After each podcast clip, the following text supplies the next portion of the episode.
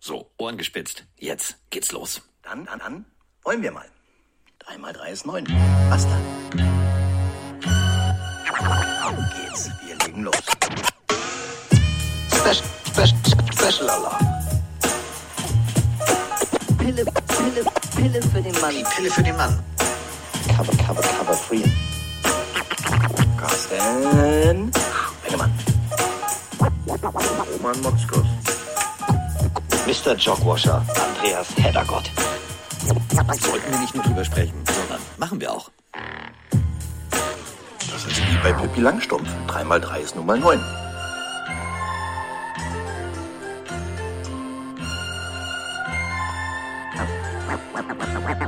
Mal 3 ist 9, wie die, wie die, wie. Und 2 ist 11.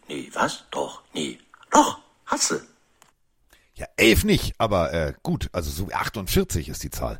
Wir sind jetzt gefühlt 48 Stunden vom Kickoff äh, zum äh, GFL Bowl. Und das bedeutet, noch sind wir zu Hause und noch können wir äh, Podcast aufnehmen.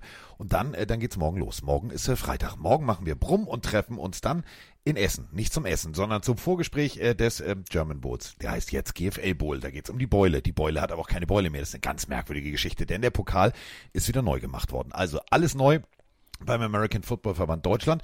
Und neu ist auch, äh, dass da zwei Vollbekloppte dieses Spiel kommentieren. Könnt ihr zu Hause gucken. Ja, auf Sport 1. Und äh, ich bin der eine Bekloppte. Und wo ich bin, wenn ich von mir als Bekloppten rede und Football rede, dann ist natürlich mein kongenialer Partner das äh, Glycerin von meinem Nitro-Glycerin nicht weit. Die Rede ist von dem Mann, der äh, mit der Bahn nach Essen fährt. Ich fahre mit dem Auto, er fährt mit der Bahn, aber treffen tun wir uns in Essen. Und jetzt treffen wir uns hier zu Cover Free. Guten Tag, Herr Motzkus. Halli, hallo, hier ist der zweite Teil vom Napalm-Duo Feuer und Flamme. Oh, Feuer und Flamme, Kawomse. Ja, Essen. Was du nicht weißt, ist, ähm, äh, der Herr äh, ähm, Equipmentmann, der Equipmentmann unseres Vertrauens, Herr Heddergott, ist äh, flying in today to Hamburg. Und äh, scheiß mal auf Jetlag, scheiß mal auf Ausschlafen, den hole ich morgen ab und dann fahren wir nach Essen. Und da erwarten wir dann auf dich. Und äh, weil es so langweilig ist während der Autofahrt, haben wir uns übrigens was überlegt. Pass auf jetzt. Heute gibt's Cover Free. Dadurch, dass er ja die ganze Zeit Cover Free geschwänzt hat, weil er ja lieber Helme zusammenschraubt, Schuhe putzt oder Hosen wäscht, etc., ist er jetzt verdonnert worden zu einer völlig neuen Pille für den Mann Folge. Eine absolut einzigartige Special. Autotour.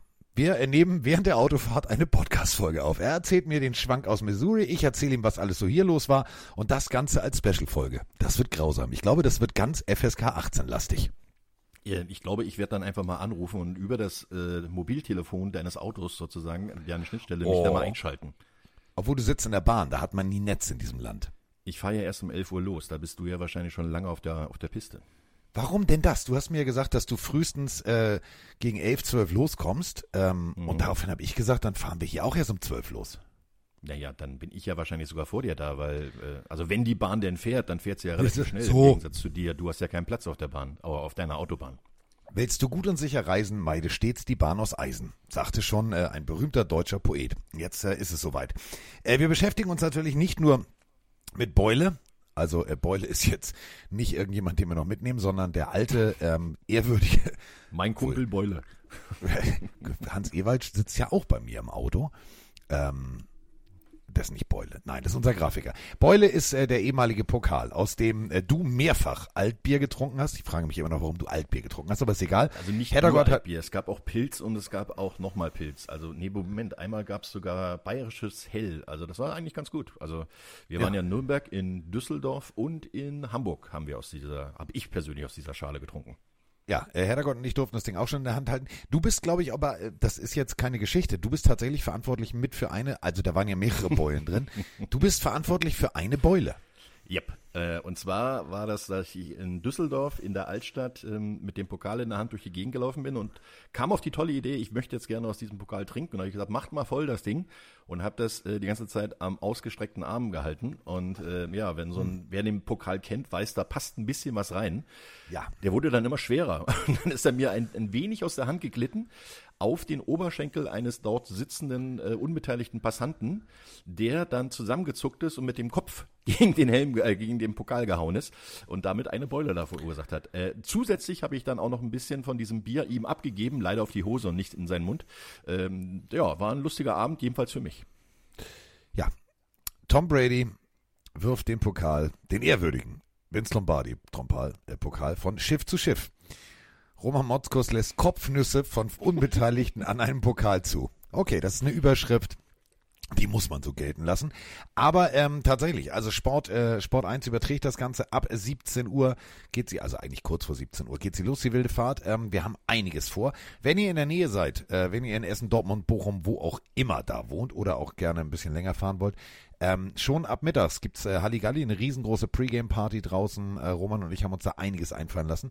Ähm, der American Football Verband Deutschland hat den schlimmen Fehler gemacht, hat gesagt, ja, ihr macht das schon, lasst euch mal frei was einfallen, wir kontrollieren das auch nicht. Ja, Doof. da haben sie, glaube ich, Doof. die Büchse der Pandora geöffnet. Ja. äh, wir äh, haben auch unseren Haus- und Hof-DJ einfach mal direkt mit verpflichtet. Der kommt direkt aus äh, Hopschwitz eingereist. Der macht die ganze Zeit äh, Musikprogramm. Also ich glaube, das wird ziemlich geil. Wenn ihr Zeit habt, kommt einfach vorbei. Tickets gibt's noch.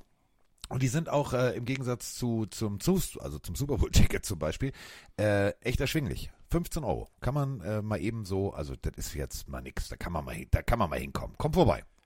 Genau, da gibt's auf jeden Fall noch und alle Infos kriegt ihr unter gfl-bowl.de. Oder gebt einfach ein, der, äh, der Pokal, den Roman Motzkos per Kopfnuss verunstalten ließ von einem Gast, der dann auch noch Bier auf der Hose hatte.de. Geht auch, geht auch. Ja, genau. Die Internetseite Da man habe ich mir jetzt gerade in diesem Moment gesichert. Da verkaufen wir, da verkaufen wir einiges. Wir das wär- Beulen. Ja, das wäre überhaupt großartig. Wir, der ist ja jetzt restauriert. Ähm, du müsstest mir nur genau sagen, an welcher Stelle. Dann stellen wir die Beulen alle nach mit dem jeweiligen. Ja, das wird mega. Machen wir unseren eigenen Merchandise-Shop auf. So, äh, wir machen ja auch unseren eigenen Podcast. Ähm, und wir machen ja unsere eigenen drei persönlichen Lieblingsspiele. Diese Spiele sind nicht immer die Spiele, wo ihr wahrscheinlich sagt, oh ja, nee, logisch, ist für mich auch das Topspiel. Sondern äh, Roman und ich haben manchmal auch äh, defense-lastige Schlachten dabei. Wir diskutieren heftig, wir diskutieren viel und wir haben uns diesmal drei Spiele ausgesucht, wo ihr bei einem garantiert nicht mit rechnet. Mit welchem fangen wir denn an? Ja, du, Diggi, du bist, du bist, du bist, du bist mein Let's Dance, du bist mein Jorge González, du führst. Ich bin führe. Mozzi Mabuse. Okay, dann würde ich einfach mal anfangen äh, mit einem, einer Partie, wo eine Mannschaft sogar ein bisschen besser gestartet ist als gedacht und die andere eigentlich saumäßig gestartet ist und alle dachten schon, hups, was wird das? Allerdings jetzt so langsam in die Pötte kommt. äh, Also Oh, ich glaube, pass auf, warte, jetzt, ja? spätestens, spätestens bei Indy Pötte kommt, eben haben sie noch gedacht, oh Digga, die machen jetzt nicht Kansas City Chiefs gegen Denver Broncos. Bei Indy Pötte kommen hast du ruiniert, dass es nicht die Denver Broncos sind. Sie. Ja, äh, es sind die Seattle Seahawks und die Cincinnati Bengals. Ja, großartiges, großartiges Matchup. Ähm, Seattle Seahawks kommen aus der Bye Week, das muss man erstmal nochmal dazu sagen. Ähm, das bedeutet, Wunden sind geleckt, alles ist sortiert und vor allem Jamal Adams äh, kann wieder gerade ausgucken. Also der wird an der Partie teilnehmen, äh, raus aus dem Concussion-Protokoll. Wichtiger Faktor, oder? Könnte zu einem wichtigen Faktor werden. Er ist äh, noch nicht eingesetzt worden, mh, wenn ich äh, richtig nachrecherchiert habe, in dieser Saison. Und ähm, der ist natürlich gerade gegen die Laufverteidigung ein wichtiger Faktor und äh, kann als äh, Safety, normalerweise steht er relativ weit hinten, trotzdem Druck auf den gegnerischen Quarterback ausüben. Und das werden sie brauchen, denn die Seattle Seahawks äh, sind ja eine Mannschaft, die mit 3-1 gestartet ist, wo man zum Anfang dachte, oh Gott, gegen die Rams verloren, naja, das äh, wird jetzt vielleicht eine harte Saison werden. Aber danach Detroit geschlagen, die Carolina Panthers geschlagen und die New York Giants äh, im Monday Night Game. Das war auch ziemlich dominant. 24-3 haben sie da gewonnen. Äh, da haben sie überhaupt nichts anbrennen lassen und ähm, haben elf Quarterback-Sacks in einem Spiel hingelegt. Das fand ich mal ordentlich. Und wenn jetzt noch Jamal Adams dazukommt, dann kommt die Gefahr für den gegnerischen Quarterback, in dem Fall natürlich Joe Burrow, auch noch aus einer anderen Dimension auf ihn zu. Wenn wir über Joe Burrow sprechen, müssen wir natürlich über den Faktor sprechen, dass er sehr angeschlagen gewirkt hat in den ersten Wochen. Ich fand in den letzten äh, Minuten des letzten Spiels hat man gemerkt, ich glaube, er vertraut seiner, seiner Wade wieder. Ich glaube, er vertraut seinen kompletten Körper wieder, denn da war wieder die Beweglichkeit da, da waren wieder die Pässe aus der Bewegung da. Es wirkt noch nicht ganz so rund und beweglich und so Joe Cool-Style-mäßig, wie wir das äh, alle in den letzten Jahren gewohnt waren. Aber äh, aufatmen, glaube ich, für, für alle Bengals-Fans, denn das war am Ende wieder so ein bisschen, ich sag mal, 90 Prozent von Joe Burrow, oder? Naja, er hat immerhin in dieser Saison seine Bestwerte jetzt gebracht gegen die Carolina Panthers, ach, gegen die Arizona Cardinals natürlich. Und ähm, hat dort ähm, relativ gut gespielt. Er hat viele Pässe geworfen, ähm, hat 36 davon angebracht.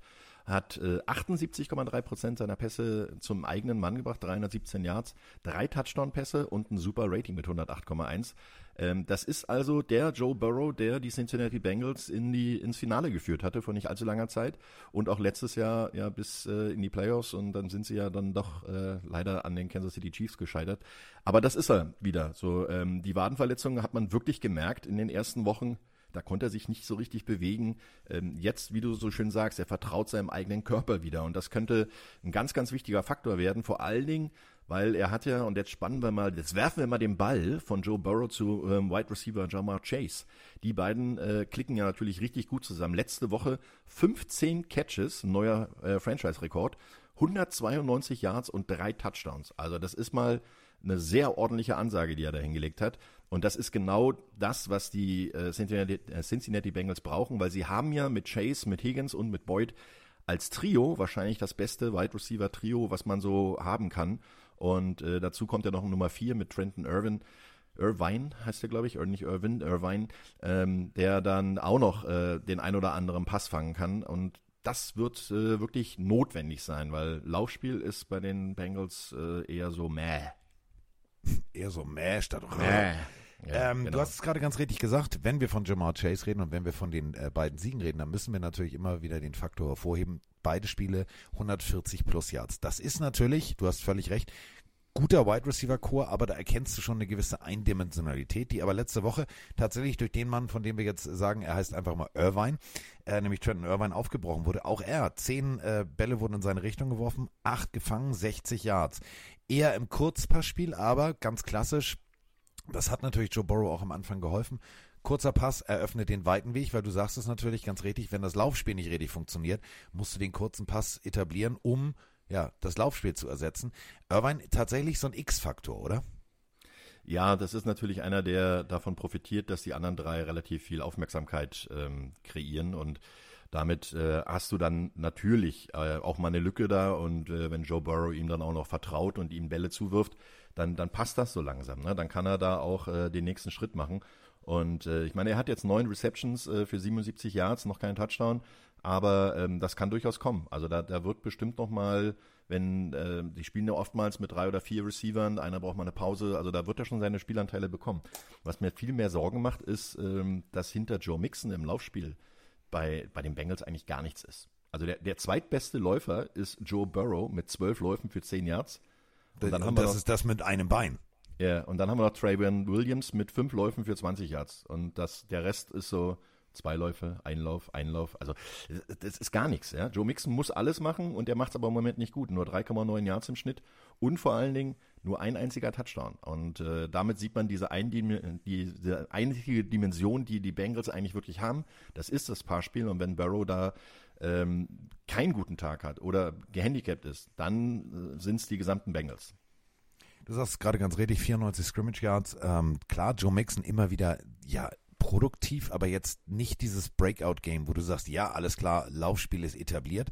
Und jetzt geht's halt tatsächlich gegen eine Pass-Defense, die in der Roman Motzkoschen Welt, nämlich in der Welt der Statistiken, ja, tatsächlich 113,4 Rating zulässt. Das ist jetzt nicht unbedingt gut, aber sie sind tatsächlich immer dann hellwach, wenn es darum geht, einen Turnover zu forcieren. Besonders allen voran, einen Mann muss man natürlich besonders loben, den Rookie Witherspoon. Also egal ob Quarterback Sack oder, oder, oder, auch nochmal ein kurzer Pick Six eingelegt, ein ganz, ganz langer. Und wenn Troy Aikman dich plötzlich schon mit, aufgrund deiner Coverage-Fähigkeiten mit Dion Sanders vergleicht, dann steht auf einer Seite zumindest einer, der weiß, was er tut. Ja, und ähm, der profitiert natürlich auch von dem Druck, den die äh, Seahawks ausüben können. Wir haben es angesprochen, ähm, gegen die New York Giants äh, vor zwei Wochen, ne, das war Woche vier, hatte ähm, Seattle mit elf Quarterback-Sacks ähm, einen neuen Franchise-Rekord aufgestellt und äh, ist die erste Mannschaft seit 2018, die elf Sacks in einem Spiel erzielt hat. Ähm, da da gibt's natürlich, ähm, Daniel Jones wahrscheinlich hat gleich mal äh, Joe Burrow getextet äh, nach dem Motto, sieh dich vor, wenn die in zwei Wochen auf dich zukommen. Aber ähm, das wird das, das wird ein langer, langer, langer Tag werden. Und gerade ähm, für die Bengals ist es jetzt nicht so optimal, wenn sie das Laufspiel nicht so ins Laufen kriegen, im wahrsten Sinne des Wortes, weil dann, dann hast du den Druck weg, äh, wenn du ein gutes Laufspiel hast vom Quarterback. Aber so wird der Druck kommen. Und da, da gibt's halt einige, die inzwischen Quarterback Sacks Jäger geworden sind. Also ich meine klar, Bobby Wagner kennt man, ne? also der hatte zwei Sacks in der letzten äh, beim letzten Spiel und ähm, dann dann auch äh, Jordan Brooks hatte dann auch nochmal zwei äh, Quarterback Sacks. Also das ist schon ordentlich, ja. Also da muss man sagen, die haben Druck und da profitiert natürlich dann auch das Defense Backfield. Ne? Umso höher der Druck auf den Quarterback, umso eher muss er werfen, umso eher sind die vielleicht ein bisschen ähm, nicht so korrekt geworfen und nicht so auf den Punkt genau. Und da kommt dann natürlich wieder so ein Devin Witherspoon dazu, der wirklich weiß, was er da macht und ähm, sehr elegante und äh, weiche Hände hat. Natürlich ganz klar die Bengals aufgepolstert, äh, spätestens nach dem Super Bowl, wo sie gemerkt haben, hm, hätten wir den Bruchteil einer Sekunde länger Zeit gehabt in der O-Line, äh, dann hätte das äh, ganz anders ausgehen können. Die O-Line muss jetzt allerdings auch wirklich über sich hinauswachsen. Und du hast es gerade gesagt, Run-Blocking ist für mich hier wirklich der, der, der, der Key-Factor in diesem Spiel. Wenn du überlegst, Seattle die ja teilweise so, so auch im letzten Jahr noch so unterm Radar geflogen sind. Ja, Umbruch, ja, und guck mal, jetzt haben sie Russell Wilson abgegeben und ganz viele Picks. Und ja, mal gucken, was die überhaupt können. Was die auf jeden Fall können, ist, äh, ja, sie hatten eine Bye Week, aber trotzdem haben sie ja schon ein paar Wochen gespielt. Und wenn wir den äh, mathematischen Querschnitt einfach mal nehmen, was alles die Running Backs gegen diese Seattle Seahawks Defense zustande gebracht haben, dann ist das pro Carry nicht viel. 2,6 Yards. Also laufen und speziell durch die Mitte gegen die Seahawks ein Albtraum. Das ist eigentlich immer das, was Joe Mix macht. Geradeaus vier Yards, dann nach rechts oder links den freien Weg suchen. Da musst du erstmal durchkommen. Also da stehen die Seahawks, glaube ich, richtig gut. Ja, und ähm, da sind die Seahawks auch, wenn du es jetzt aufaddierst, da lassen sie bloß 87,5 Yards pro Spiel zu ähm, per Lauf. Und äh, ihre Schwäche ist so ein bisschen das, die Passverteidigung. Wenn, wenn dann was ankommt, äh, dann, dann sind es halt eher auch größere Yards, weil die lassen 280 Yards pro Spiel zu. Ähm, wenn man dagegen allerdings die Offense von Cincinnati nimmt, ähm, dann spielt das ihnen ein bisschen in die Karten, weil Laufspiel ähm, sind die, die Bengals gerade mal bei 74,6 Yards pro Spiel und Passing mit 190,2 auch nicht so doll. Also da hat das letzte Spiel sogar noch einiges rausgerissen, weil da Joe Burrow mal wieder über 300 Yards geworfen hat.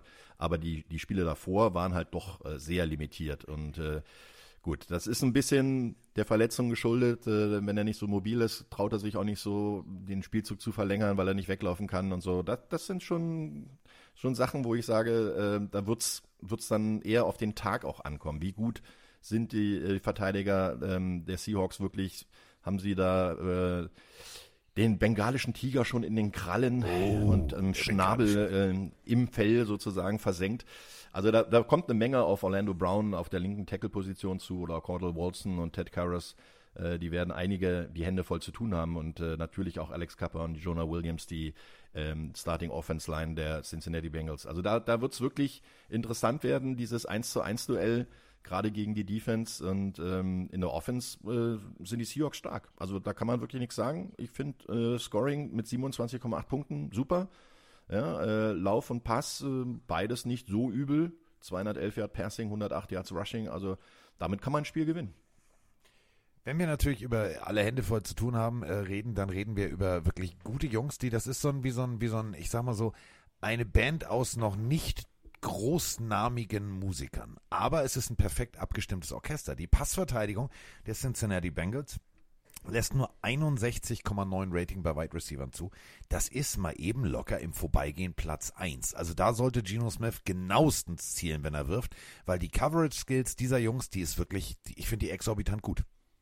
Ja, da sind sie wirklich äh, gut aufgestellt und äh, haben vor allen Dingen ähm, relativ viel Erfahrung eigentlich auch. Ne? Aber allerdings muss man sagen, äh, Shidobu Awusi war jetzt unter der Woche verletzt. Da muss man gucken, ob er es schafft, äh, wieder mit dabei zu sein. Aber sie haben halt auch mit Mike Hilton einen sehr guten Nickelback. Und ähm, sie werden viel mit, mit einer Fünfer äh, Cornerback-Safety-Kombination aufs Feld kommen. Das heißt also mit der Nickel-Verteidigung werden dort ähm, von vornherein relativ viel äh, Pass-Coverage äh, machen wollen. Allerdings äh, spielen sie auch mit einer 4-2-5. Also das heißt, also die haben eine Viererlinie, zwei Linebacker und äh, fünf Defense-Backs, die dann sich aufstellen. Das ist ihre Starting-Formation. Da, daraus spielen sie am liebsten. Und vor allen Dingen äh, wird viel darauf ankommen, wie Trey Hendrickson, der Defense End, ins Spiel kommt und Sam Hubbard. wie beiden äh, müssen die Zange von, von außen bringen ob das äh, funktioniert und da Geno Smith äh, unter Druck gesetzt werden kann, weil wenn Geno Smith erstmal ein bisschen Zeit und, und Mobilität hat und sich aus der Pocket rausbewegen kann, dann wird es gefährlich für die Bengals, auch beim guten Backfield. Und vor allem eine ist ja so, wenn du, wenn du immer eine Sache lobst, du hast gerade gesagt 4-2-5, ähm, bedeutet, ich habe nur zwei Linebacker. Und da ist für mich die Achillessehne ähm, der Bengals, statistisch gesehen, Tight End, mh, eher so, ich sag mal so im hinteren Drittel, äh, was die zugelassenen Yards angeht und vor allem Kurzpassspiel auf Running Backs. Das ist jetzt so gar nicht ihre Baustelle. Liegt natürlich daran, wenn du vier Leute hast, die eine Zange, du hast es gerade gesagt, den klassischen Nussknacker auf, auf Geno Smith loslassen, dann hast du nur zwei, die in der kurzen Zone stehen, es sei denn, du ziehst den Nickelback vor, der dann aber natürlich sich für eine Seite entscheiden muss. Du hast natürlich dann zwei tiefe Safeties und zwei Cornerbacks. Wo steht er jetzt auf der richtigen Seite?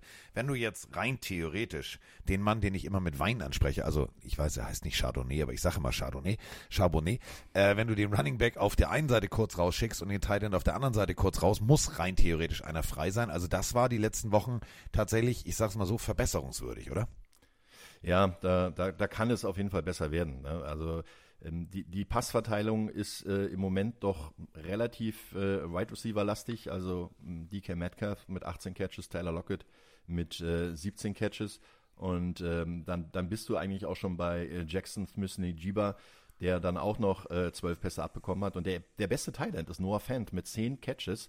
Allerdings, man muss dazu sagen, 16 Yards im Schnitt. Das ist der beste Wert aller ja. Seattle Seahawks-Spieler. Also wenn er mal einen Ball bekommt, der ehemalige Denver Bronco, der ja im Trade für Russell Wilson äh, nach ähm, Seattle geschickt wurde, dann scheint er dann auch wirklich effektiv und gefährlich zu sein. Sein längster Catch 51 Yards. Also das ist schon nicht übel und vor allen Dingen, er wurde nur elfmal angeworfen, aber zehnmal davon gefangen. Also kann man, kann man echt nicht meckern. Man sollte es vielleicht und, öfter mal probieren. Und das ist eben genau die Schwachstelle, wie wir gerade schon festgestellt haben, äh, der Bengals. Also wahrscheinlich, äh, wenn man Noah Fan im Fantasy-Team hat, so wie ich, würde es Sinn machen, den aufzustellen. Ähm, damit müssen wir natürlich jetzt zu unserem Pick kommen. Und ähm, ich bin ehrlich gesagt hin und her gerissen. Ähm, das sind für mich wieder erstarkte Bengals die in der letzten Partie gezeigt haben, dass sie tatsächlich den Anspruch zu Recht an sich selber äh, ausgegeben haben, in die Playoffs zu kommen. Aber die Seattle Seahawks hatten eine Bye Week. Die Seattle Seahawks konnten sich massiv gut vorbereiten und vor allem in der Eiswanne erstmal eine Runde schwimmen. Jamal Adams, du hast es gerade gesagt, kam aufs Feld, um gleich wieder zu gehen. Also den, Eis, den einzigen äh, Hurry, den er hingelegt hat, war auf den Sideline-Arzt. Ähm, keine Strafe dafür und er, er wird ähm, zumindest laut Aussage der äh, Presseerklärung der Seattle Seahawks, am Spiel partizipieren dürfen. Er ist fit. Ähm, ich bin sehr gespannt. Ich habe bei hier ein Bauchgefühl. Ich würde tatsächlich einfach mal so aus Prinzip, weil die mich auch netterweise eingeladen haben, aber darum geht's gar nicht. Ich glaube tatsächlich, die Seahawks werden die Nase vorn haben durch tatsächlich Charbonnet im Kurzpassspiel und äh, zwei, drei großartige Einsätze. Ich habe Charbonnet gesagt, nicht Chardonnay. Ähm, und äh, Noah Fant. Ja, du bist halt ein Wein, Weinfreund, ich weiß das ja. ähm, ich bin eher so der Biertyp. Ähm, ich glaube ehrlich gesagt. Was äh, Taylor Heinecke spielt nicht mit, hör auf. Nee, leider, leider. Ja. Aber ähm, ich glaube ehrlich gesagt, äh, ähm, dass die, die Cincinnati Bengals den Heimvorteil ein bisschen äh, nutzen werden und vor allen Dingen Joe Burrow zeigen möchte, dass er äh, wieder fit ist, dass er wieder voll einsetzbar ist, dass er wieder bei 100 Prozent ist. Sie haben was zu beweisen. Sie müssen ein besseres Laufspiel haben und sie müssen eigentlich das Spiel schon gewinnen, weil sie dann äh, in der AFC North äh, noch eine sehr gute Rolle mitspielen können. Ähm, die Seattle Seahawks können sich theoretisch eine Niederlage leisten. Äh, die sind jetzt nicht so schlecht gestartet. Ähm, keiner hat jetzt unbedingt äh, damit gerechnet, dass sie äh, gegen die Seahawks als Favorit auflaufen, äh, gegen die Bengals als Favorit auflaufen werden. Aber ähm, ich glaube eher, die, die Bengals gewinnen. Das wird zwar eine knappe Kiste werden, wahrscheinlich so bloß mit drei, aber die Bengals werden gewinnen. So, und damit äh, haben wir dieses Spiel schon mal fertig. Und das bedeutet, wir kommen zu unserem äh, persönlichen Highlight-Spiel Nummer zwei. Wir haben ja in den äh, Pillenarius einen sehr jungen Hörer, der uns äh, darauf aufmerksam gemacht hat. Er ist äh, Bucks-Fan und er möchte ja gerne, dass die Bucks eigentlich gut spielen, nur nicht Baker Mayfield, damit man nächstes Jahr dann äh, einen guten Quarterback draften kann. Hm, so, das ging jetzt nicht so ganz auf aus seiner Sicht, denn äh, Baker Mayfield macht einfach mal den Baker Man und sagt sich, wow, ich backe hier. Und zwar gute Spiele. Also die Buccaneers äh, stehen richtig gut da und damit äh, ja kommt jetzt äh, ich will nicht sagen, ne, wir kommen von einer Miezekatze zur nächsten, aber wir kommen tatsächlich von einer Miezekatze zur nächsten, denn die Buccaneers ähm, mit Baker Mayfield gegen den vielleicht heißesten Quarterback momentan, nämlich äh, Jared Goff, der eine perfekte Woche hingelegt hat mit seinen Lines. Äh, Trickplay, äh, Reverse, Flea Flicker, Schlag ins Gesicht. Also anders kannst du dieses Play nicht nennen. Ähm, Carolina Panthers Fans hatten richtig schlechte Laune, denn das war wirklich so, wir können alles mit euch machen. Und ich habe gerade das Gefühl, die Lions können tatsächlich alles machen. Und es klappt. Ja, wobei, da muss man wirklich mal sagen, also gegen Carolina kann man auch äh, rückwärts laufen und schneller sein als sie im Moment. Also äh, da läuft ja alles. Ist, ist, ist, also bei Carolina läuft's. Äh, äh, rückwärts, bergab und äh, im Fallen, aber es läuft. Also das muss man wirklich dazu sagen. Ähm, da, da haben die, die Lions auch äh, überhaupt keine Mühe gehabt. Dieses 42-24 ähm, war aus meiner Sicht sogar noch knapper als, als man hier jetzt rein hier vom Ergebnis sieht, obwohl es ja trotzdem schon 18 Punkte Unterschied sind.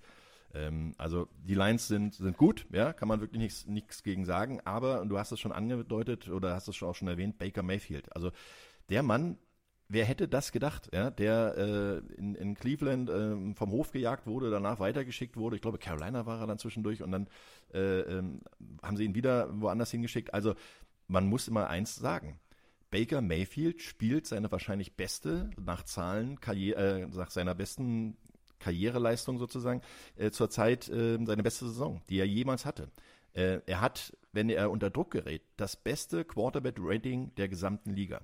Wenn man jetzt mal alle Quarterbacks mit mindestens 100 Pässen, also mindestens 100 Passversuchen nimmt, hat er ein Rating von 116,0, wenn er unter, Dreck, unter Druck gerät. Unter Dreck auch. Aber unter, unter Druck, also ja. unter Druck, dass er in den Dreck gerät. So. Genau. Aber der Druck kommt gar nicht so richtig bei ihm an. Das ist das Tolle dabei, weil ähm, Baker Mayfield hat ja schon auch in Cleveland gezeigt, dass er ein sehr guter Rollout-Quarterback ist. Das heißt also, er kann äh, nach rechts und links rausrollen und sogar beide Seiten relativ gut spielen. Ähm, dadurch, unter anderem dadurch, äh, hat er die wenigsten Quarterback-Hits abbekommen aller Mannschaften. Also der gesamten NFL. Er hat erst elfmal einen Quarterback-Hit abbekommen. Quarterback-Hit heißt, du wirst den Ball, kriegst eine, eine ab. Äh, Miami ist danach die Nummer zwei mit 16. Also sind schon mal fünf Hits weniger als äh, Tua Tango Valor, die er da abbekommen hat. Und ähm, er hat auch noch dann, wenn er unter Druck gerät, die beste Completion Rate. Also nicht nur das Rating ist gut, dass er viele Yards macht und äh, wenige Interception schmeißt, sondern er hat auch noch das wirklich die, die beste Completion Rate mit 68,6 Prozent. Also setzt du Baker Mayfield unter, Mayfield unter Druck, bringst du eigentlich, drückst du das Beste aus ihm raus, weil dann spielt er am effektivsten. Und das äh, hat man tatsächlich in der letzten Woche gesehen, also vor der Bye Week. 25 von 32 mit regelmäßig wirklich Druck, den er geahnt hat, gut, wirklich gut auch geordebelt, hat trotzdem 78,1% seiner Pässe angebracht für 246 Yards, drei Touchdowns und eine Interception. Das ist ein Rating von 116,9. Das ist mhm. richtig gut. Aber du sagst es gerade, es ist erst sein neuntes Spiel, und das ist jetzt keine Karriere von ein, zwei Jahren, sein neuntes Spiel mit drei plus Touchdown-Pässen. Das ist einfach mal, ich finde es beachtlich, wie er in diesem System, was ja eigentlich die letzten Jahre eher auf einen unmobilen Quarterback, der viel Pocket-Präsenz hat und viel analytisch in der Pocket arbeitet, wie er dieses System genommen hat, auf sich adaptiert hat und tatsächlich darin gewachsen ist. Also mir macht es tatsächlich sehr, sehr viel Spaß, wenn ich ihn sehe. Ja, das ist aber auch die gute Arbeit, die die Buccaneers in den letzten Jahren mit der Offense Line gemacht haben. Ähm, wir erinnern uns, die haben also wirklich auch hoch gedraftet dafür äh, und haben äh, gute Jungs da zusammengesammelt. Da hat natürlich damals sogar schon äh, Tom Brady ähm, dafür gesorgt, dass er eine, eine, gute Protection hat und er wenige Quarterbacks-Hits abbekommt. Jetzt ist es halt so, dass wenn der Druck kommt, kann sich halt Baker Mayfield auch noch ähm, drehen und wenden und rauskommen. Ähm, er ist sehr effektiv und er hat allerdings auch mit Mike Evans und Chris Godwin zwei richtig gute Receiver und die auch beide inzwischen mit ihm funktionieren. Das heißt also, er hat beide Mann äh, jetzt dahin gebracht, dass sie ähm, ein, ein wirklich effektives Spiel mit ihm aufziehen können. Wenn man sieht, äh, dass er halt äh, wiederum auch Mike Evans inzwischen reingebracht hat, ähm, der hat gerade bei den Heimspielen immer jetzt die letzten drei Spiele äh, immer einen Touchdown gefangen und mindestens fünf Catches eigentlich gehabt. Und das sind halt wirklich auch Zahlen, die, die so ein Wide Receiver auch braucht, damit er ähm, Vertrauen in seinen Quarterback hat und damit der Quarterback auch weiß, ich kann auch in einer Drucksituation zu ihm hinwerfen, ohne dass das Ding halt gleich hochgepitcht wird wie am Volleyballnetz und dann abgefangen wird. Und ja, die haben, die haben halt wirklich äh, inzwischen eine vernünftige ähm, Offense zusammengestellt. Was noch ein bisschen besser werden kann, ist das Laufspiel. Da ist Rashad White äh, noch nicht so effektiv wie die Jahre davor, Leonard Fournette oder sowas zum Beispiel. Also 87 Yards im Laufspiel ist äh, für Tampa doch äh, relativ gering, muss ich sagen. Definitiv. Äh, wenn wir über Mike Evans reden, dann müssen wir natürlich über das Q reden, was neben seinem Namen noch steht. Denn äh, leichter, also ich übersetze es mal, zwickender Hamstring bedeutet äh, nicht Hamstring gepult, sondern. Jetzt, was hast du denn darin übersetzt an Hamstring? Ne, das Zwicken davor. Ja, also ein zwickender hinterer Oberschenkel. Ansatz. Ansatz. Es ist der zwickende Oberschenkelansatz. Zu Deutsch da, wo.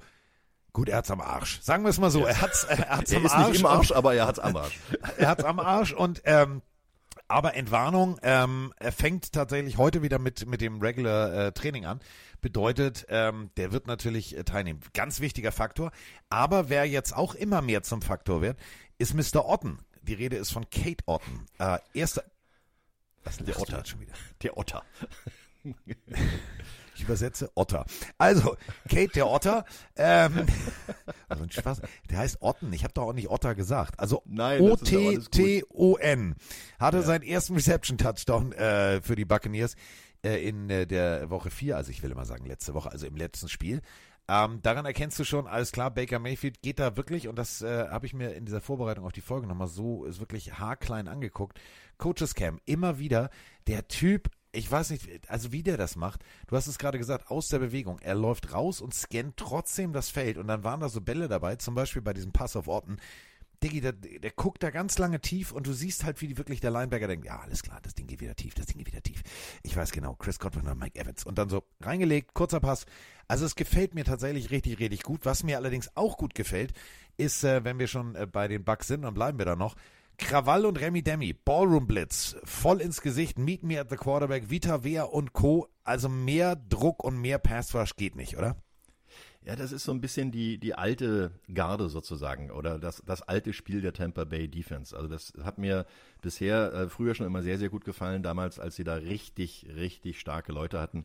Ähm, zwölf Quarterback Sacks bisher ist, äh, der Druck ist da. Ja? Also der Druck kommt wirklich, aber ähm, er ist noch nicht so groß wie äh, bei manchen anderen Mannschaften. Äh, wir haben es ja gerade erwähnt dass ähm, die Seattle Seahawks elf Quarterback Sacks in einem Spiel gemacht haben. Also das sind schon auch mal äh, Zahlen, und, die ganz ordentlich sind. Aber, äh, Ja, aber man das muss war halt eine Drehtür. Da, also, Ja, das war also gegen die Giants, Giants Offense recht, ist, eine, ja. ist eine Drehtür, das zählt nicht. Ja. Aber es sind, äh, sind Zahlen, die auf jeden Fall im vorderen Drittel der, der Liga sind und ähm, über Druck kommst du eigentlich immer gut in der Verteidigung weg, weil du äh, damit dem, dem gegnerischen Quarterback eigentlich immer ein bisschen ja, so die, die, die Lust am Spielen nimmst. Äh, wobei Baker Mayfield, muss man wirklich sagen, hat äh, dieses Jahr äh, bisher mich wirklich überrascht, auch den, den ein oder anderen ähm, ersta- erstaunlich guten Lauf hingelegt. Ne? Also der, der ist 23 Mal gelaufen für 61 Yards äh, und, und der längste Lauf war 10 Yards. Also das ist eigentlich nicht der Mayfield, den wir kennen, weil wenn man, wenn man Mayfield sieht als Körperstatur, ist der jetzt nicht unbedingt ein Running Back gleich. Also deswegen ist das äh, eine Sache, da kannst du auch mal schnell nach hinten schießen, die ans eigene Knie, wenn äh, du den Druck zu sehr erhöhst und dann nicht beim Quarterback ankommst mit dem Druck, dann ist nämlich dann in der Passverteidigung die eine oder andere Lücke offen und das gegen Godwin und ähm, gegen äh, Evans kann das sehr gefährlich werden. Wird natürlich auf jeden Fall äh, Anthony Winfield Jr. was dagegen haben. Neun Tackles, äh, zwei äh, Tackles for Loss. Ein Sack, äh, for, also ich mach's kurz. Einmal alles mit scharfer Soße in Woche 4. Ähm, ist für mich tatsächlich einer, der da hinten nicht nur den Verkehr regelt, sondern wenn du mir überlegst, äh, Roman, das ist erst der vierte Defensive Back seit 1982 mit zwei, mindestens zwei Sacks in den ersten vier seiner äh, Career Seasons. Das ist schon, wenn du überlegst, du, du stehst eigentlich als Safety da hinten. Du blitzt natürlich relativ selten. Dann aber so produktiv zu sein, dass du es tatsächlich in den ersten vier Jahren schaffst, da mindestens zweimal zum Quarterback durchzukommen, das ist schon beachtlich. Und wenn du siehst, mit wie viel, mit wie viel Energie, das hat, weißt du, wie früher in der Serie, Manny der Libero, der ri- dirigiert das so großartig. Ich finde, das ist so wie Baker Mayfield, nur eben als Safety. Ja, das ist ja genau das, was einen guten Safety ausmacht. Der, der viel kommuniziert, der von hinten das gesamte Spielfeld vor sich hat, äh, weil äh, in, der, in der Startaufstellung ist ja dann keiner weiter hinter ihm. Ne? Der, der kann sich also ganz in Ruhe das, das gesamte Spielfeld anschauen, nicht nur den Gegner, sondern auch seine Mitspieler, ob die richtig stehen und dann gibt's die Kommandos, dann gibt's halt wirklich die Adjustments an, an je nachdem wie die Offense rauskommt und ob die nochmal shiften oder ähnliches, dann gibt's halt ein Shift-Kommando noch dazu. Äh, dafür ist ein Safety auch da, ein guter Safety, der, der macht das, der redet da hinten ganz, ganz viel, das hört man natürlich nicht, wenn man äh, nicht gerade ein Mikrofon an seinem äh, Shoulderpad befestigt hat. Aber äh, das ist genau seine Aufgabe. Und ähm, du hast es erwähnt, 1982 ist ja diese magische Zahl, wo die Quarterback-Sacks äh, überhaupt erstmalig äh, als offizielle Statistik aufgenommen wurde. Und wenn man so weit bis zum Anfang einer Statistik zurückblicken kann und dann einer von nur Vieren ist, ne, dann muss ich ehrlich sagen, dann hat man eigentlich sehr viel richtig gemacht. Dazu kommt halt noch, dass er unheimlich äh, hard hittet auch dabei. Also er forciert Fumbles, er ist zur richtigen Stelle da, um äh, einen Fumble zu recovern. Beides in Woche 4 geschafft. Ja, also das sind äh, Situationen, wo man sagen kann, ähm, das ist ein kompletter Spieler. Oh, der war gut. Das ist ein kompletter. Ich, bin froh, dass du nicht gesagt hast rund, weil dann, das wirkt anders. dann, so. Ich bin nicht so despektierlich gegenüber Spielern. Also ich sehe das, das eher dann, so, dass nein, ich, deswegen, wenn du jetzt das ist ein runder Spieler, ich weiß ja, was du meinst. Das ist ein rundes Gesamtpaket, aber da denke ich dann jetzt eher an Vita Vea. Wenn wir an Vita Vea denken, dann denken wir natürlich auch an Druck und zwar Druck auf Jared Goff. Wenn wir allerdings über Jared Goff reden, dann reden wir über bei den Rams war das jetzt eher echt am Ende suboptimal, äh, mehr oder minder vom Hof gejagt. Wenn wir ganz ehrlich sind, mehr oder minder wirklich vom Hof gejagt, äh, getauscht mit Matthew Stafford. Da haben viele gesagt, ja, da Verlust für die Lions. Und dann hat sich äh, Jared Goff gesagt, weißt du, Motor City, ich, ich schmeiß den Motor mal neu an, neue Zündkerzen, neuer Keilriemen, volles, volles Programm. Und seitdem ist Jared Goff für mich ein Elite Quarterback. Denn wenn du dir das mal anguckst, 20 von 28, 71,4 Prozent seiner Pässe letzte Woche, 236 Yards, vier Touchdowns. Nee, ist klar, also drei, drei geworfen, eingelaufen. Aber das ist doch nicht der Jared Goff, den wir bei den Rams gesehen haben, wo wir beide beim Kommentar mal gesagt haben, da ist noch Luft nach oben. Ja, aber der, genau das ist es ja. Du hast einen Jared Goff, ist ein, ein Quarterback, der nicht rein nur als Pocket-Passer funktioniert und auch nicht unbedingt der selbst der größte Läufer ist. Aber wenn du ein äh, vernünftiges Laufspiel hast und ähm, variantenreich spielen kannst und du hast mit David Montgomery einen ganz guten äh, Running Back, du hast mit, äh, ähm, mit Wide Receivern, die auch laufen können, äh, Situationen, dass du das Laufspiel ähm, kre kreativ machen kannst, dann kommt die große Stärke von Jared Goff und zwar ist das der Play Action. Und, und Play Action ist Jared Goff, das hat schon zu, zu LA Rams Zeiten funktioniert. Da sind sie mit ihm und den, den guten Play Actions bis in den Super Bowl gekommen. Das darf man nicht vergessen. Und ähm, da ist halt äh, Jared Goff wirklich sehr effektiv. Und äh, er, er hat eine große Stärke dieses Jahr, nämlich ähm, er wird relativ gut beschützt. Er hat erst sieben Quarterback-Sacks eingesteckt äh, und das in, in vier, fünf Spielen. Also das ist äh, eine, eine gute Quote.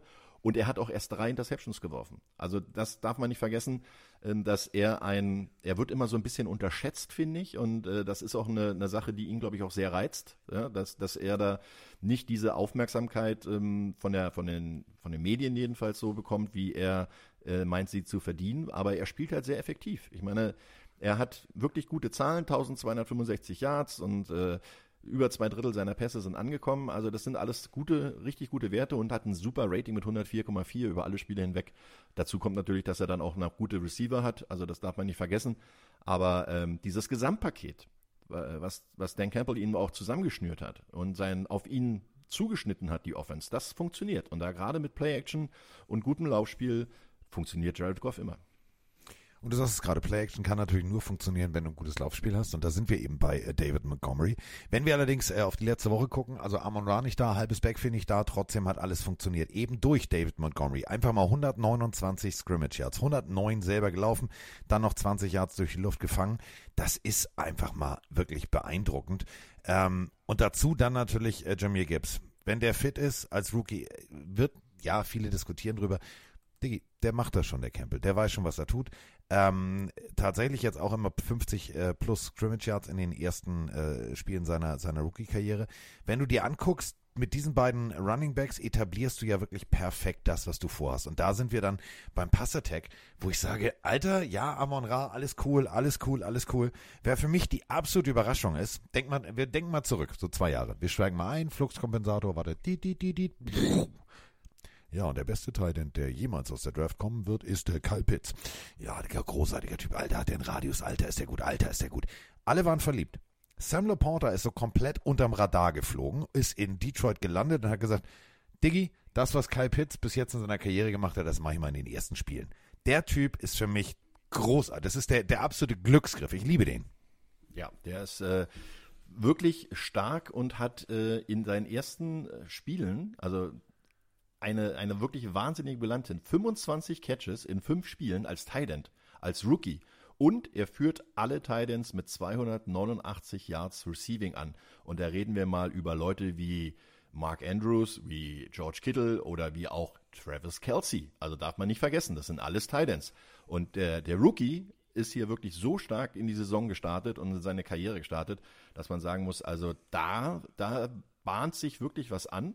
Und ähm, Laporta hat immerhin auch schon drei Touchdowns gefangen. Also das darf man auch nicht vergessen. Ein mehr als Armand Ra Brown. Gut, der war jetzt letzte Woche nicht mit dabei. Aber ähm, Armand Ra hat die Woche auch äh, limitiert ähm, trainiert. Er hat äh, an der Leiste Probleme und äh, wird wahrscheinlich wieder spielen können.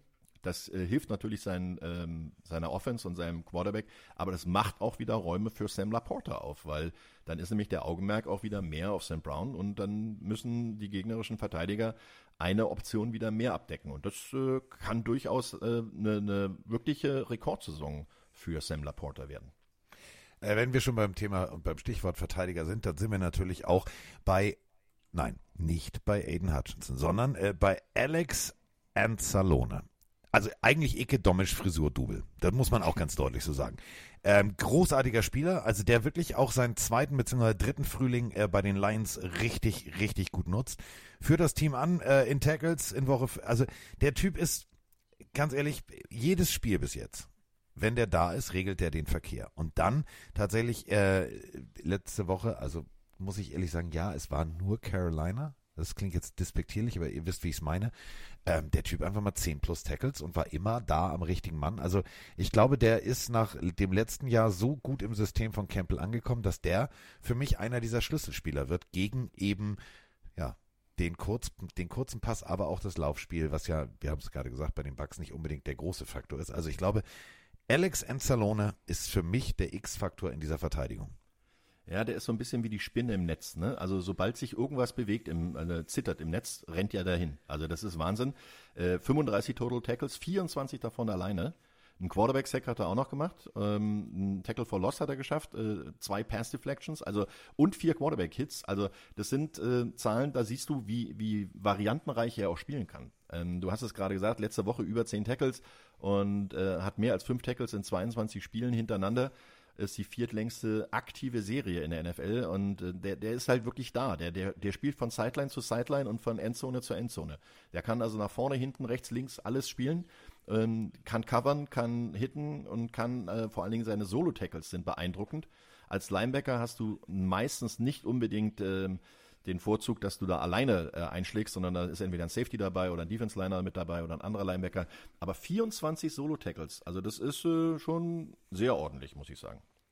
Wer auch sehr, sehr ordentlich, äh, also in Kursiv und unterstrichen und in Schriftgröße 16 spielt, äh, ist Jerry Jacobs, der Cornerback, ähm, dritte Interception die Saison und äh, das muss man wirklich sagen.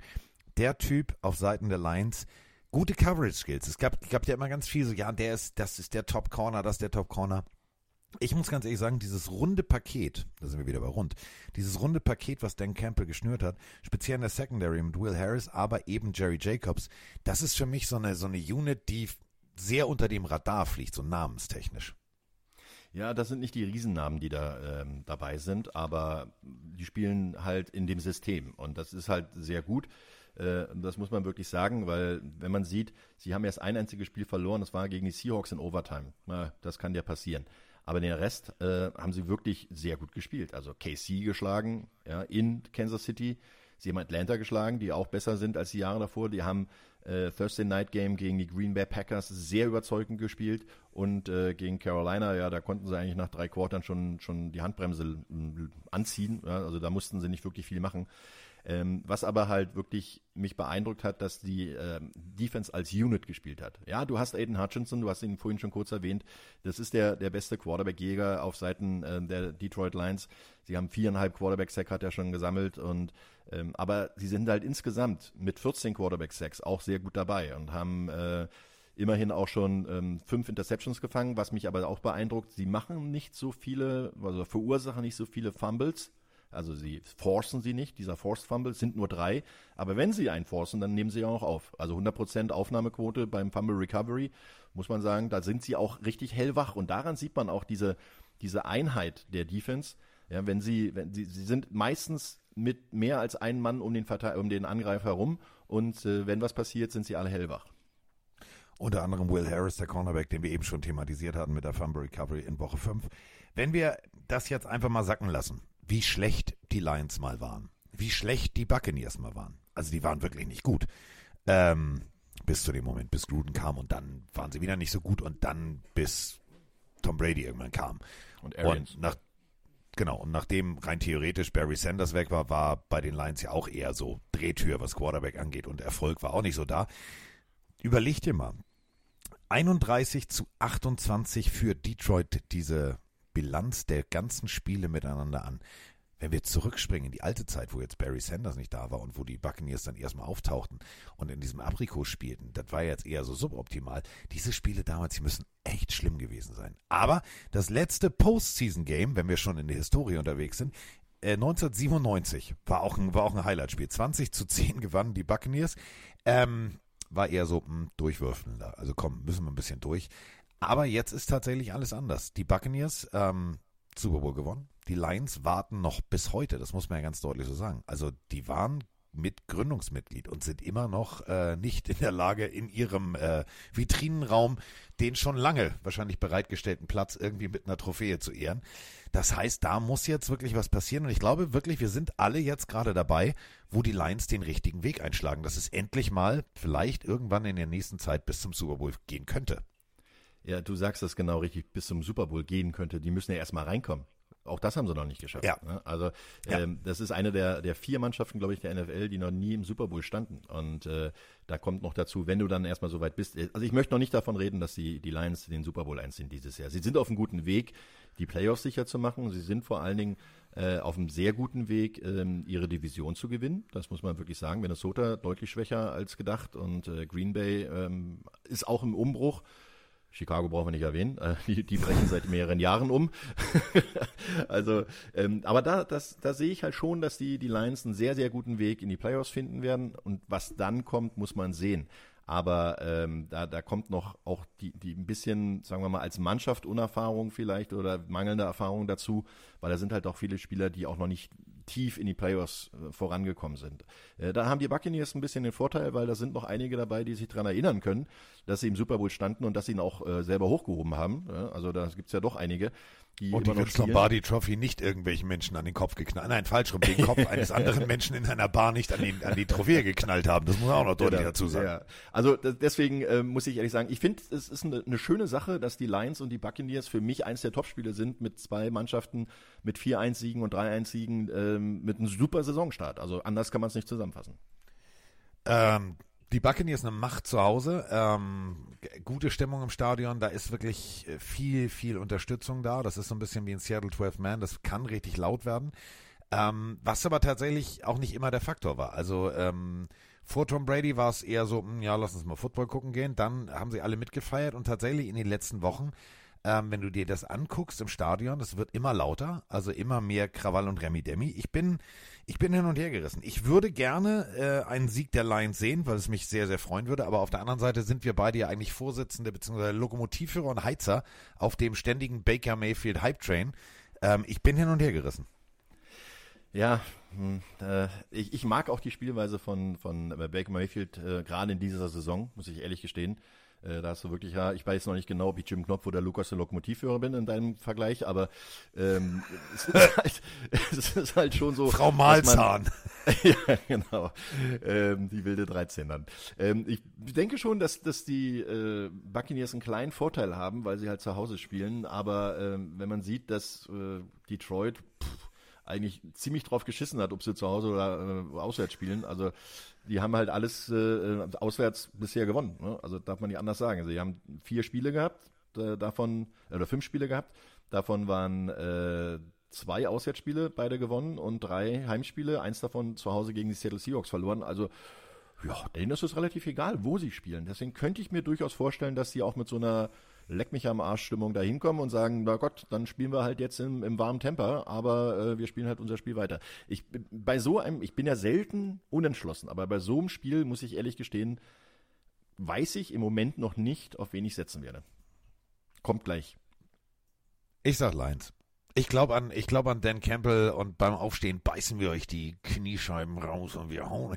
Ich glaube an diese Dan Campbell Art. Ich glaube an Jared Goff. Ich glaube vor allem an äh, als Zone von Endzone zu Endzone, wie du so schön sagtest. Ich glaube wirklich, dass dieses Paket der Lions die nehmen den Schwung mit, die nehmen die Motivation mit. Ja, es waren nur die Carolina Panthers, aber ganz ehrlich, äh, Reverse Flea Flicker, guten Tag, Abfahrt, das war ein geiles Play und die, die Motivation ist da, die Stimmung ist da. Dan Campbell macht da den extrem kreativ Coach mit, ja, durch die Beine von Goff wirfst du den Ball mal direkt zum Running Back. Da muss der Center auch gedacht haben, Digga, was rauchst du? Rauch weniger davon. Hat aber funktioniert. Und ich glaube, in dieser Art und Weise werden sie weiterspielen. Es wird eng, so ein 28, 28, 21, 28, 24 ähm, für die Lions, aber ich glaube, am Ende gehen die Lions nach Hause und sagen Schalalalalala. Ja, äh, das kann durchaus sein, muss ich ehrlich gestehen. Ähm, wenn ich richtig informiert bin, kann es durchaus sein, dass die äh, Buccaneers im Throwback an, antreten, oder? Dass sie ja, mit ihrem, ja, sie spielen, Orange ja. und Oh. mit äh, dem alten Piratenkopf-Logo sozusagen, dem, dem Buccaneer, da mit äh, dem Messer zwischen den Zähnen. Ähm, antreten, das könnte die Lions dann natürlich auch ein bisschen verwirren. Weil, äh, wer weiß, ob äh, dann Geiles- vielleicht äh, ein bisschen. Blendung ist oder sowas. Ne? Ich finde Ähm, die also ja, schön. Ja, sieht schön aus. Also äh, ist schon, schon ganz nett. Ähm, aber trotzdem, ich gehe mal mit dir mit. Ich gehe jetzt, nimm deine Hand und lauf mit dir in den Sonnenuntergang sozusagen und sage, äh, Lions äh, hat eigentlich im Moment nur ein Faktor für mich. Ich mag Armand Rassan Brown persönlich, weil wir ihn schon kennengelernt haben und auch mal mit ihm das ein oder andere Wort äh, sprechen durften und auch mit seinen Eltern einen ganz guten Draht noch haben. Ich schreibe mir ab und zu mal regelmäßig mit seiner Mutter und ähm, frage immer, wie es ihm geht und wie es ausschaut. Und ich hoffe, die Training Card ist inzwischen angekommen. Werden wir mal sehen, in Heddergott interviewen, ob er das Ding auch wirklich abgeschickt hat. Hat er Ähm, abgeschickt. Ja, dann Hat sogar eine sie ja Sendeverfolgung. Ist angekommen bei Mama und Papa. Ah, sehr schön. Ja. Ja. dann wird er ja auch demnächst dann das Ding bekommen. Deswegen sage ich, Detroit gewinnt. Also nicht rein auf Fakten basiert, einfach nur Gefühl. Welcome to Detroit. So, und jetzt äh, kommen wir damit. Ähm, ich muss mich einmal kurz räuspern, warte. So, zur dritten Partie.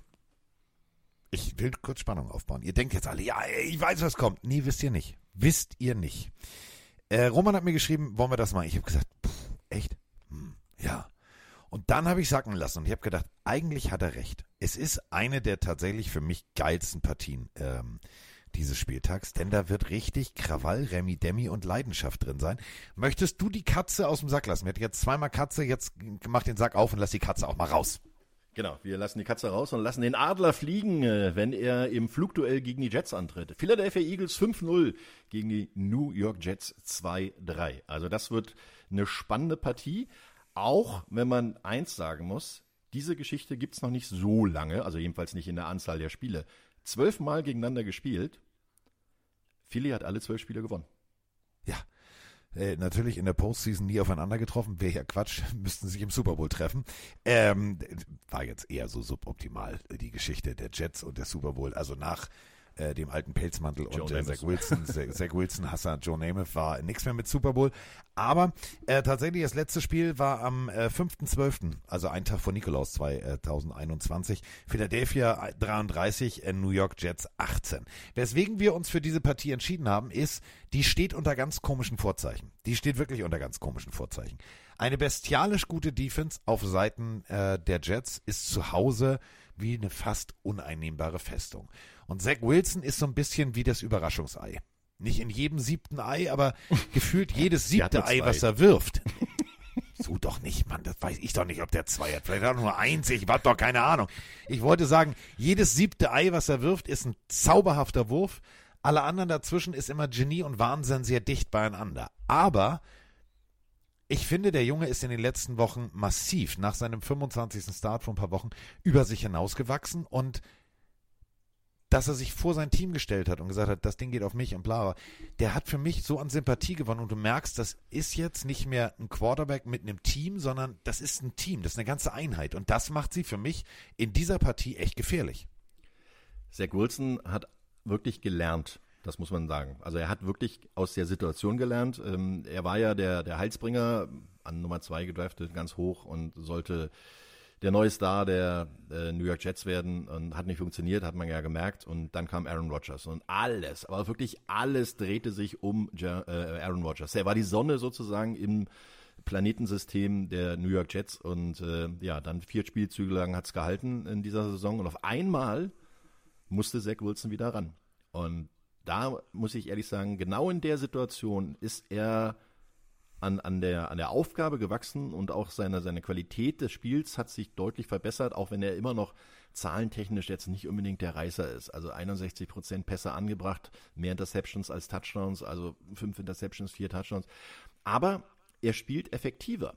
Das muss man wirklich sagen. Er spielt deutlich effektiver und ich habe auch das Gefühl, dass er inzwischen in dieser Mannschaft eine, eine gewisse Autorität sein kann. Dass er also nicht nur der Glamourboy ist, der, über den geredet wird, dass er mit, mit den Freundinnen seiner Mutter mehr Zeit verbringt als mit seinem Teamkameraden.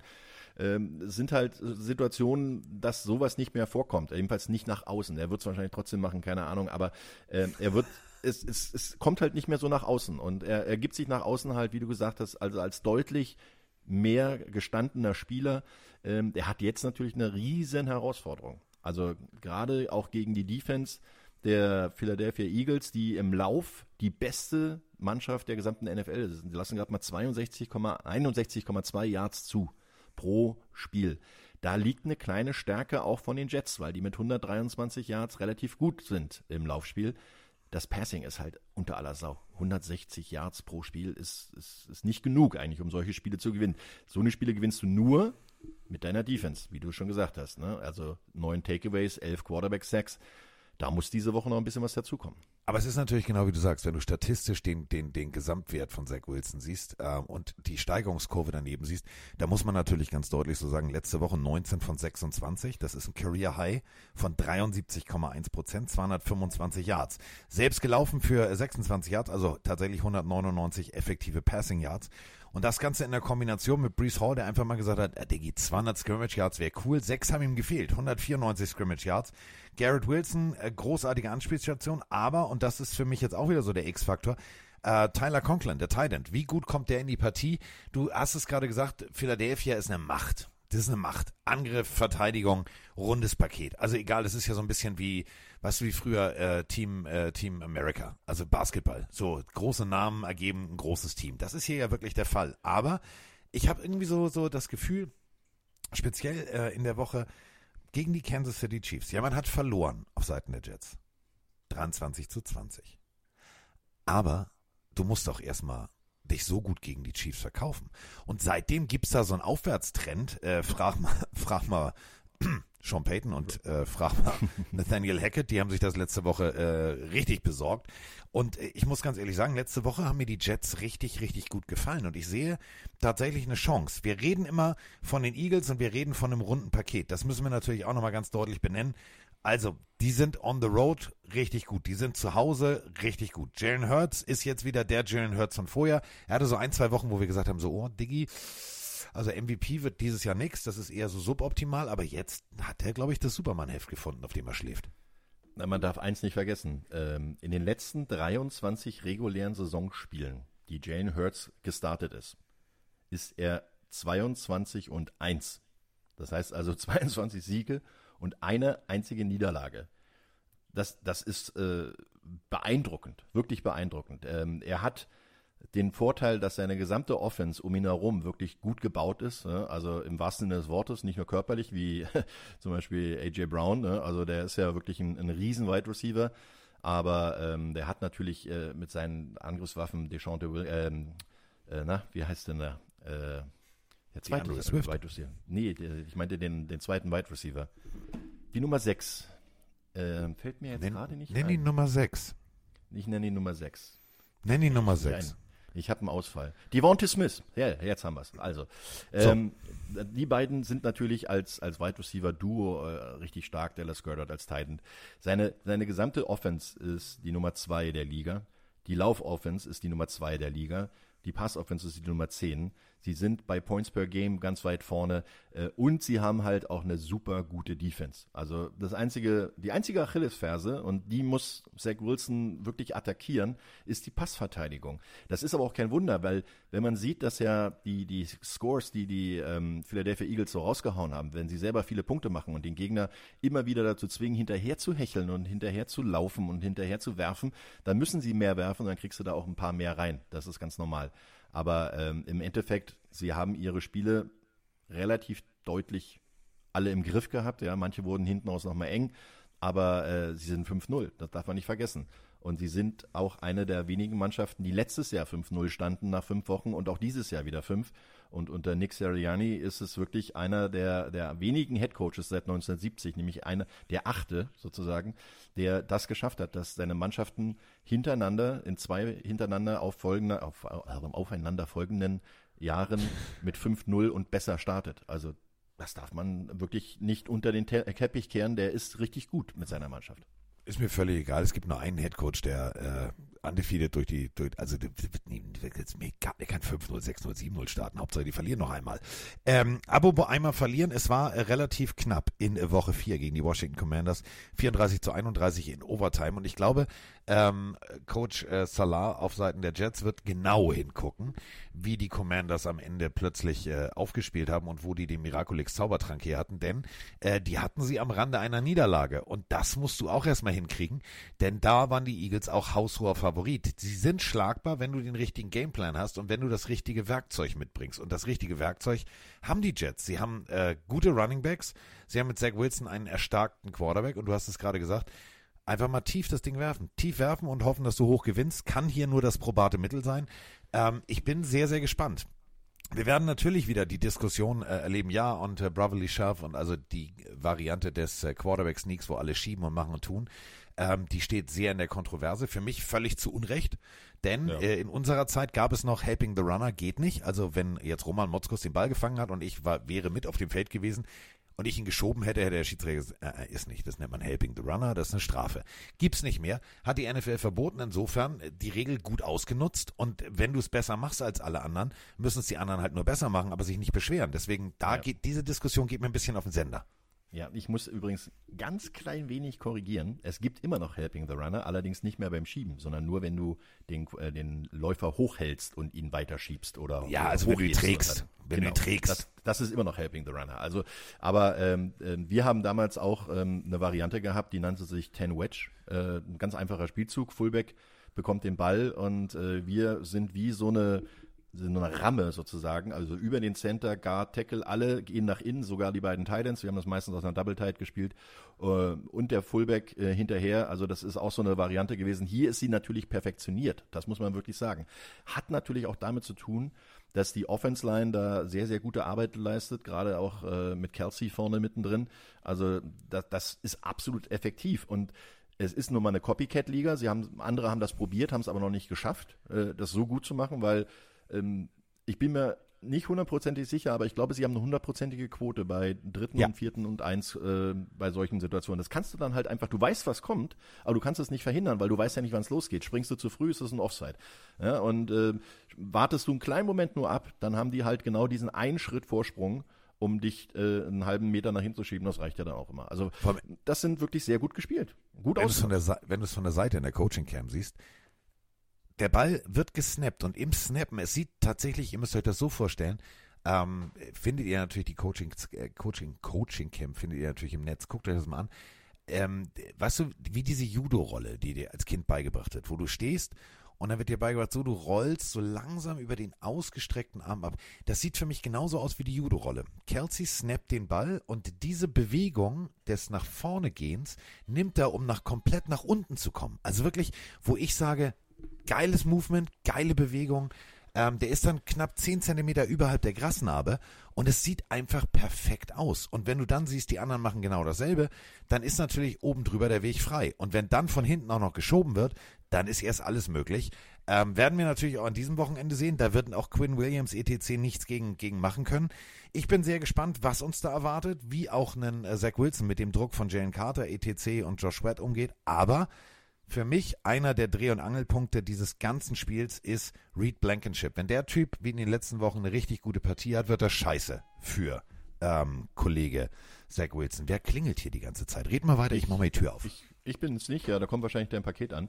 Ähm, ja, also ich wollte noch ganz kurz zu Jason Kelsey nochmal erwähnen. Also dieses Abrollen nach vorne ist natürlich sinnvoll, weil äh, how low can you go? Der, der niedrigere vom Ansatz her, äh, Blocker gewinnt dieses Duell, gerade in so einer kurzen Distanz. Das heißt also, du musst unterhalb der, der Hüfte ähm, des Gegners kommen, also unterhalb des Körperschwerpunkts des Gegners. Dann hast du ähm, den Vorteil, dass du von unten nach oben hochschieben kannst. Der, der Spengemann ist gerade abgelenkt, ja. Also ich rede einfach mal so ins Blaue hinein. Ähm, und dann hast du nämlich genau diesen Punkt, dass ja auch die beiden Guards, die stehen ja schon mit einem Fuß äh, hinter dem Center ähm, und haben halt nur den Oberkörper vorne und damit kannst du dann quasi in den Center rein das Ganze nach vorne schieben. Dann hast du den Running Back, der noch kommt, beziehungsweise der, der Quarterback als Ballträger und der Running Back, der von hinten noch schiebt. Damit bist du dann natürlich äh, im Vorteil, weil du weißt auch noch, wann es losgeht und dann hast du halt diesen kleinen Push da vorne. Ein wichtiger Punkt ist auch noch dabei, dass die, die Offense Line allgemein ähm, relativ stark ist. Und vor allen Dingen einen möchte ich da auch noch herausheben, Lane Johnson, den Tackle, der hat seit Woche 11 2020, also gute zweieinhalb Saisons sozusagen, hat ja keinen einzigen Quarterback-Sack mehr zugelassen. Also er hat in, in 0,3 Prozent aller seiner Spielzüge hat er ein Knockdown zugelassen von sich sozusagen. Ja? Also dann, er hat kein Quarterback-Sack, drei Quarterback-Hits in 1172 Pass Blockversuchen geschafft. Seit 2021. Also das ist mal äh, eine ordentliche Ansage. Ich höre, Carsten ist wieder bei uns ja. und äh, hat dann meine Ausführungen zwar jetzt nicht unbedingt mitbekommen, aber ich hoffe, ihr habt sie verstanden draußen und dann nehmen wir Carsten jetzt einfach mit mir damit rein. Kommen wir schon Zwei zum Polizistinnen Tipp? standen bei mir vor der Tür. So fangen schlechte Pornos an. Diggi, jetzt, jetzt, pass auf, jetzt mal ganz ehrlich an alle da draußen. Es klingelt zweimal. Die macht die Tür auf und im Vorflur stehen, pass auf, stehen zwei Polizistinnen, die nicht aussehen wie die durchschnittliche deutsche Polizist. Ihr wisst schon, so die Uniformen, Hauptsache die Nähte halten und so. Richtig schlank, blonde beide Wallehaare und sagen zu mir, wir suchen einen Herrn, ganz langer asiatischer Name. Und ich habe wirklich in dem Moment gedacht, Alter, Roman wusste, wir nehmen auf. Ist das jetzt versteckte Kamera? Ich habe wirklich bei mir in die Decke unauffällig geguckt im Vorflur. Du kennst ja meine Wohnung. Und habe gedacht, Digga, jetzt mal ohne Scheiß. Hat, hat, hat Roma mein Haus hier jetzt gerade mit Kameras versehen? Ist das eine Vollverarschung? Weil die dann auch so sehr, sehr resolut. Ja, kennen Sie den Mann? Wohnt er hier? Äh, ich so, nee, ich heiße ja. Ja, ja, das weiß ich. Aber wohnt er hier? Und ich denke so, nee, jetzt mal ohne Scheiß, die ist zu gut aussehend und zu unfreundlich im Verhältnis dazu. Das ist versteckte Kamera. War es aber nicht. Die suchen hier irgendjemanden, der zu schnell gefahren ist. Soweit ist es schon gekommen. Sie kommen Kann es sein, auf dass Hausbesuch. Dass nicht asiatischen Ursprungs ist? Das habe ich denen auch gesagt. Also ich habe kurz mal den Bus rausgeholt und habe gesagt, ja, also äh, der, zeig mal, ja, das Auto hier, ich sage, ja, gerüchteweise steht das ab und an hier im Innenhof. Ich weiß aber nicht genau. So, ähm, ich habe dir leider nicht zugehört, aber ich gebe dir, pass auf, aus blindem Vertrauen, weil ich das, ich weiß ja, wie du tickst. Roman hat völlig recht. Also wenn ja, einer recht hat, dann Roman Motzkus. Ja. Ja, äh, tippen, möchtest Tipp, du, möchtest du tippen? Ja, ich darf jetzt diesmal zum Anfang äh, meinen Tipp abgeben. Ähm, es tut mir ein bisschen leid für die Jets, aber ich werde bei dieser Partie definitiv mit den Philadelphia Eagles gehen, weil die sind für mich einfach mal als Team mindestens um eine Stufe besser und weiterentwickelt als die Jets. Die Jets brauchen noch eine Weile. Die haben im Moment eine gute Defense, aber die Offense ist halt noch nicht so weit. Also ja, das Laufen ist gut, aber der Andrew Swift läuft besser als Brees Hall von der Anzahl der, der Yards her und auch Jalen Hurts läuft besser als der zweite Running Back äh, von, von den äh, Jets, Delvin Cook. Und äh, Zach Wilson ist der drittbeste Läufer bei den äh, New York Jets und da ist der drittbeste Kenneth Gabriel sogar auch nochmal deutlich besser. Also insgesamt, alles zusammengerechnet, sind die Eagles einfach deutlich besser und äh, das wird ein 6-0 geben sozusagen für die Eagles. Also nicht als Ergebnis, sondern in der Bilanz dann nachher, nach dieser Partie. Ich glaube, die äh, Eagles werden sich sehr, sehr schwer tun. Äh, sie werden äh, sozusagen die Commanders 2.0 vor sich haben. Es gibt bei dieser Partie für mich vom Ergebnis her oder vom Spielverlauf nur zwei Lösungsansätze. Zur Halbzeit haben wir schon 28-0 für die Eagles oder wir haben so ein 14-14, 17-14 ähm, weil sich tatsächlich Zach Wilson besser verkauft, als viele andere denken. Und dann könnte es tatsächlich eine enge Partie werden. Ich hoffe, ich hoffe wirklich, einfach aus Gründen der Spannung, dass äh, die Jets da weitermachen, wo sie aufgehört haben, nämlich richtig guten Football zu spielen. Dann haben sie eine echte Chance, eine echte Chance zum, zum Überraschungserfolg. Dann könnten sie einen Favoriten in die Suppe spucken, so wie sie es fast bei den Chiefs getan haben. Aber ich glaube auch, so wie du, dass die Eagles das Ding am Ende zumachen. Zumachen ist auch das Stichwort. Das ich ist dein Job eins. ja hier. Ah, aber eins hast du noch eins, eins bevor wir zumachen. Einer geht noch. Ähm, wir- wir haben ja so schön getippt heute, unsere drei Spiele. Ähm, wir haben ja zum Anfang auch über den GFL Bowl gesprochen. Wollen wir Ja. da auch einen Tipp abgeben? Ja, Roman ja Motzkus perfekt gewinnt. Roman. Motzkus gewinnt. Nee, äh, Roman Motzkus macht eine Beule in die Beule. Oh, Digga, das kannst du nicht machen. Jetzt ohne Scheiß. Du kannst Also nicht. wenn einer es kann, dann ich, aber äh, okay. Oh, das wäre so mal. großartig. So bei der, bei der, bei der Abschlussmoderation guckst du dir das Ding an, sagst, da ist ja gar keine Beule mehr drin und haust mir das Ding einfach mal direkt vom Kopf. So ja bing. Idee, oder? So, Beule ist wieder drin. Oh, Beule ist wieder da. Ist Schwengmann wieder ist im Concussion-Protokoll, wir sind raus. Ja, ja, ja. Ja, also ich, ich würde ähm, es sehr, äh, also rein von den Zahlen her ist Potsdam, glaube ich, der Favorit. Ähm, ich würde es aber auch ein bisschen den Schwäbischer Unicorns gönnen, weil die eine ganz schwere Saison hatten und sie haben ähm, als eine der wenigen deutschen GFL-Teams, beziehungsweise überhaupt ähm, deutschen Teams, einen deutschen Starter als Quarterback äh, mit Ian Gerke. Und äh, deswegen geht meine, meine Sympathie im Moment so ein bisschen ähm, Richtung Schwäbisch Hall und äh, muss auch ehrlich gestehen, das wäre ähm, so, so ein bisschen Cinderella-Story vor der Saison ausgeblutet, jetzt alles äh, auf Anfang. Und ihr, ihr Motto ist, äh, es ist alles nur das U, ne? also es geht alles nur ums U. Und, Da, ist, ähm, da bin ich als Hurricanes, Miami Hurricanes Fan sowieso schon mal drin. It's all about Genau, you, ja. baby. Also ich, ich würde es, ähm, ich glaube auch, die überraschen die, Roy äh, die Royals mit der einen oder anderen Geschichte, äh, so wie letztes Jahr im, im äh, German Bowl damals noch, jetzt GFL Bowl. Ähm, also ich tippe, die Unicorns werden gewinnen. Knapp mit drei Punkten, Hahn. aber sie werden gewinnen. Hahn gegen Einhorn. Ähm, wer äh, den Hühnerhabicht von Bugs Bunny kennt und den großen Hahn, weiß, ein Hahn kann echt ein richtig hinterfotziges Viech Das sein. ist der Brandenburger Adler übrigens und kein Hahn. Die heißen ja Royals, weil sie königlich sind, weil Diggi, äh, die- der sieht aus in der Comiczeichnung. Nein, der sieht aus, haben. der sieht aus wie ein Hahn nur in Rot. Erzähl Mann, mir jetzt nix. muss ich dir auch noch Geschichtsstunde und auch noch Tierkunde beibringen. Diggi, Hahn, Adler, scheißegal, ist ein Vogel. So, ähm, für mich ist, für mich ist das, sieht der, guck mal bitte, und jetzt, ich weiß, ich weiß ja, dass es ein Adler ist, aber überleg dir mal, wenn du dir die Zeichnung auf dem Helm anguckst, sieht das sehr ähnlich aus wie der, wie dieses Riesenhühner-Ding von Bugs Bunny. Nur in Rot, Ja, okay. Ja, gut, da hast du recht. Ja. oder? Ja, ich höre ich hör da immer, ich bin ein Hühnerhabicht. Und dann höre ich die Potsdam Royals sagen, nein, bist du nicht. Aber egal. Äh, Hühnerhabicht oder nicht, das verrät uns hier das Licht. Blob, äh, drei Felder sind frei. Ähm, du musst dich entscheiden. Ich habe tatsächlich dasselbe Gefühl wie du, dass Schwäbisch Hall ähm, den, den Favoriten, der sich teilweise schon zu gut verkauft hat in den, in den äh, GFL Playoffs. Ähm, ich glaube wirklich, Schwäbisch Hall hat eine Chance, wenn sie von Anfang an das Tempo mitgehen können und wenn sie den Ball ein oder zweimal zurückholen, dann kann das was werden, sonst glaube ich Potsdam. Okay. Gut, haben Aber wir das so geklärt. registriert. Du hast Genau. immer die letzten Worte in diesem Podcast. Immer. Das bedeutet, auch in diesem Falle spricht Roman Motzkus das Wort zum Donnerstag. Ähm, Ich mache es diesmal ganz kurz. Ich würde mich wahnsinnig freuen, wenn ihr am Samstag in Essen seid und äh, vorbeikommt. Vielleicht auch schon Freitagabend, wenn wir da ein bisschen unterwegs sind. Ich freue mich auf euch. Ich hoffe, wir sehen uns in Essen.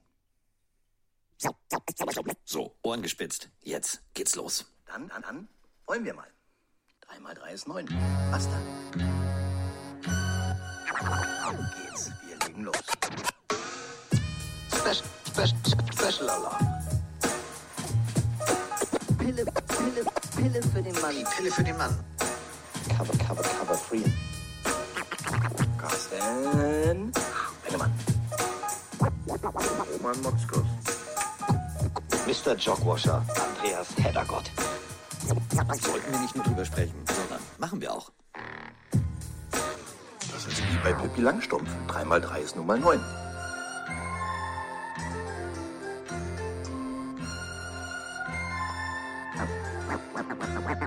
Mal drei ist neun, wie die wie die wie. Und zwei ist elf. Nee, was?